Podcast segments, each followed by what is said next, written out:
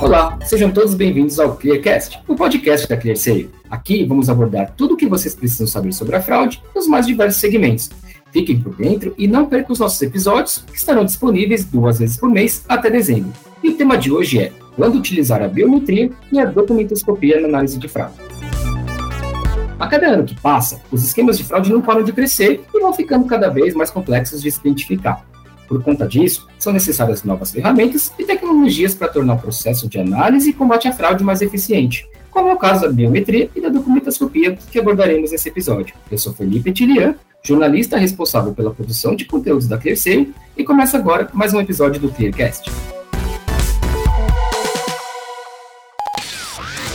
Aumente o volume e prepare-se para desvendar o mundo da fraude. Está começando o Clearcast podcast da ClearSale.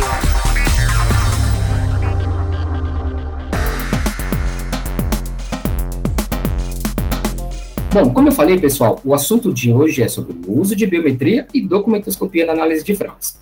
Para comentar sobre esse tema e tirar todas as nossas dúvidas, eu estou aqui com o Felipe Nino, que é gerente de produtos aqui na ClearSale, e o Joares Faust, que é gerente de produtos na área de documentoscopia da ClearSale. Pessoal, obrigado demais pela presença de vocês, é um prazer ter vocês aqui com a gente. Obrigado a você, Felipe. Espero poder contribuir aí com as informações. Muito obrigado, Felipe. Juarez falando aqui. E também posso, espero agregar o máximo possível aqui para o nosso podcast. Para a gente começar o nosso papo, eu gostaria que vocês explicassem um pouquinho melhor para a gente o que são essas tecnologias, né? A biometria e a documentoscopia e como que elas funcionam na prática. Assim a gente começa todo mundo da mesma página, por favor. Bom, vou começar aqui falando sobre a biometria facial, que nada mais é que um processo de segurança que se baseia nas características biológicas de uma pessoa, a sua própria face, onde através dela a gente consegue extrair os dados biométricos e fazer uma comparação daqueles dados biométricos extraídos em, em, dados biométricos que a gente já tinha armazenado anteriormente e que estão vinculados a um CPF. Então a gente consegue pegar uma foto, por exemplo, sua, Felipe, e comparar uma foto do Felipe que eu já tinha armazenado aqui e gerar um score dessa sua foto, tá? E a gente pode usar, obviamente, em processos de, de antifraude. Sobre documentoscopia, ela é uma ciência forense, né? Então é uma perícia forense que ela é muito comum e já difundida há muito tempo, né? Porém de maneira manual onde é, um perito de fato né, avalia o documento, né, avalia um documento de uma pessoa, e quando eu falo documento é um RG, um CNH, uma carteira de órgão de classe, né, qualquer outro tipo de documento oficial emitido, e a partir dessa análise, né, essa pessoa ela traça ali um grau de risco sobre autenticidade ou fraude naquele documento. Acho que cumpre aqui também de destacar que tanto biometria né, quanto a documentoscopia, elas fazem parte né, de um fluxo de onboarding digital, né, onde a gente busca com elas, né, junto somado a outros vários fatores que, por exemplo, a Clear entrega,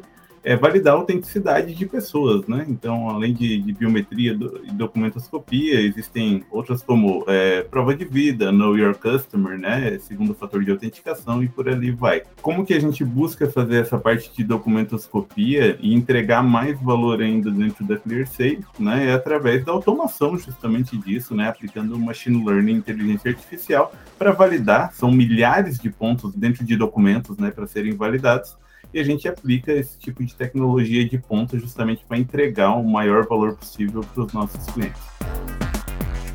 Show, pessoal. Agora que a gente já está todo mundo mais ou menos na mesma página, entendendo melhor o que, que são as tecnologias, queria falar um pouquinho mais dos benefícios que elas trazem, pensando não só em quem compra, mas também em quem vende, né? Quais, quais são esses benefícios assim, mais diretos que a gente consegue expor aqui? Para quem compra ali, o benefício principal é que a gente está protegendo é, ele próprio, né, de possíveis usos indevidos dos seus dados. Então, processos que usam biometria acabam ah, espantando ali os fraudadores, porque ele vai ter que colocar o rosto dele ali num processo onde ele está utilizando dados de terceiro.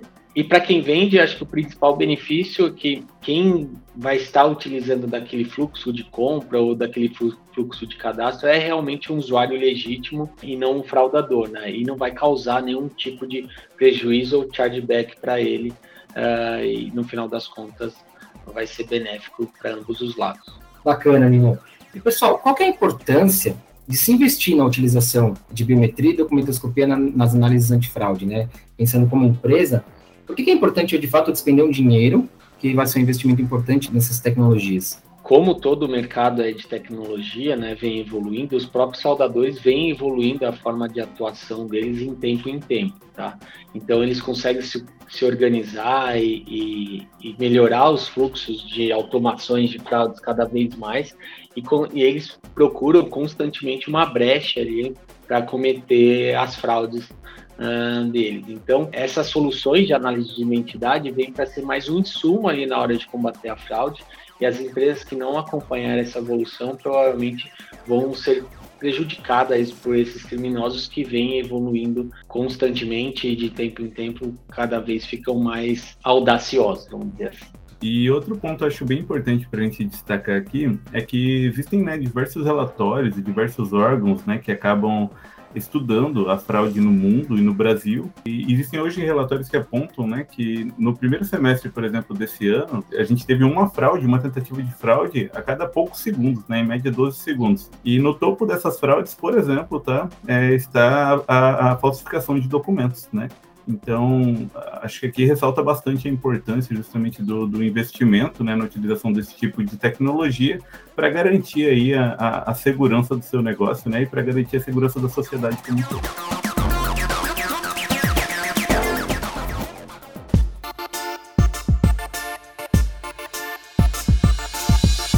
Existe algum momento específico que essas ferramentas devem ser utilizadas? Ou a gente pode usar em todo e qualquer momento em que seja uma situação voltada, por exemplo, para análise de fraudes? Olha, Felipe, vai depender muito do fluxo e do, até do segmento da empresa, tá?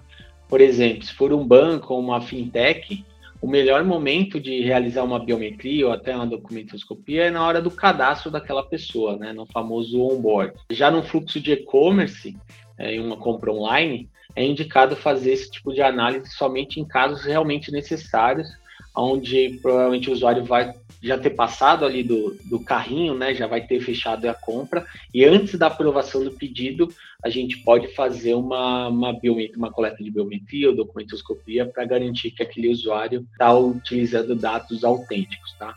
Então, o que a gente faz muito aqui na área de produtos é avaliar qual que é a dor do cliente ali, a principal dor que ele quer resolver com, essas soluções, e em conjunto a gente define onde seria a melhor inserção dessas soluções ali no fluxo como um todo. Então a gente consegue sentar junto e definir aí com o cliente. Pessoal, pensando especificamente em combate a fraudes, né, quando a gente pensa em utilizar biometria e documentoscopia, o que, que é o ideal? A gente utilizar na análise essas duas tecnologias de maneira isoladas ou combinar elas com outras funcionalidades, outras ferramentas, como, por exemplo, o, o segundo fator de autenticação que está bastante em voga no cenário nacional. O que, que é o ideal? Legal, Felipe. Essa pergunta é muito boa, até porque permite a gente reafirmar né, algo que, como produto, a gente sempre tenta deixar muito claro, é justamente de que não há uma bala de prata, né? Então, assim, nem biometria, nem documentoscopia são uma garantia, né, de autenticidade nesse fluxo de onboarding. Há sempre, né, uma, uma uh, se mapear uma conjuntura, né, de necessidades de cada cliente, ou seja, quais são os problemas realmente que ele vem enfrentando no seu dia a dia, né, dependendo do ramo de negócio. E com base nisso, a gente mapeia realmente quais desses motores que fazem mais sentido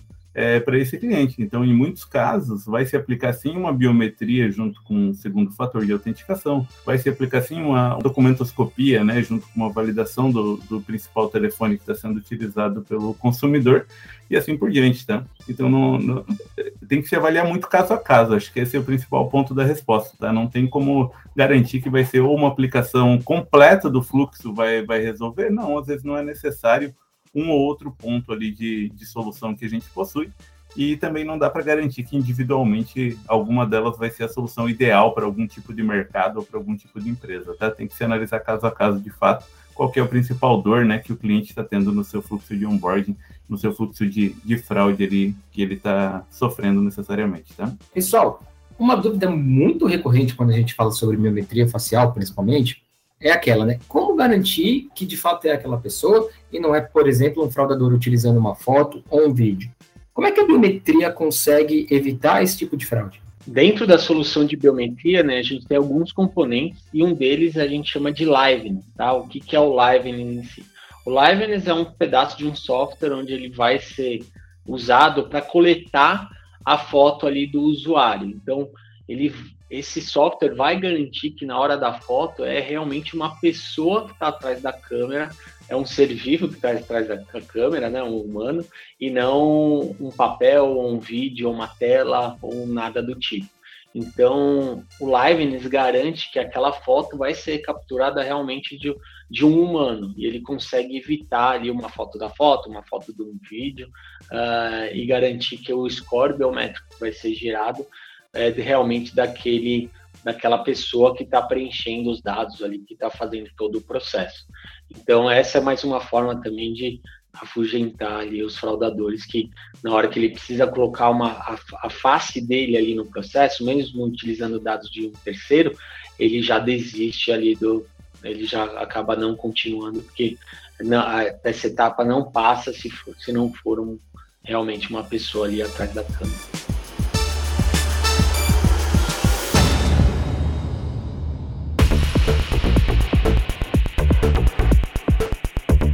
Pessoal, quero agradecer demais. A gente chegou aqui à nossa parte final, pelo tempo de vocês, por trazerem tanto conteúdo. Tenho certeza que depois de ouvir esse podcast, as pessoas, quando precisarem ali mostrar o rosto, fazer, passar por uma biometria, uma documentoscopia, algo do tipo, não vão pensar tanto com desconfiança, vão pensar que isso é também para a segurança delas e para as empresas, então, nem se fala, né? Espero poder encontrar vocês aqui em algum outro conteúdo muito em breve. Foi um prazer. Obrigado, gente. Obrigado você, Felipe. A gente fica super à disposição aí de qualquer pessoa que ouvir esse podcast a entrar em contato conosco, te quiser tirar qualquer outra dúvida também.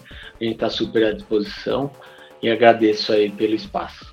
Obrigadão, Felipe. Um abraço e até a próxima, hein? E, gente, como o Nino já adiantou aí, se você ficou com alguma dúvida, deseja ver algum comentário ou sugestão, é só mandar um e-mail para a gente no comunicacal.com.seio que a gente responde prontamente, tá bom? Muito obrigado para você que escutou o nosso podcast completo e até a próxima.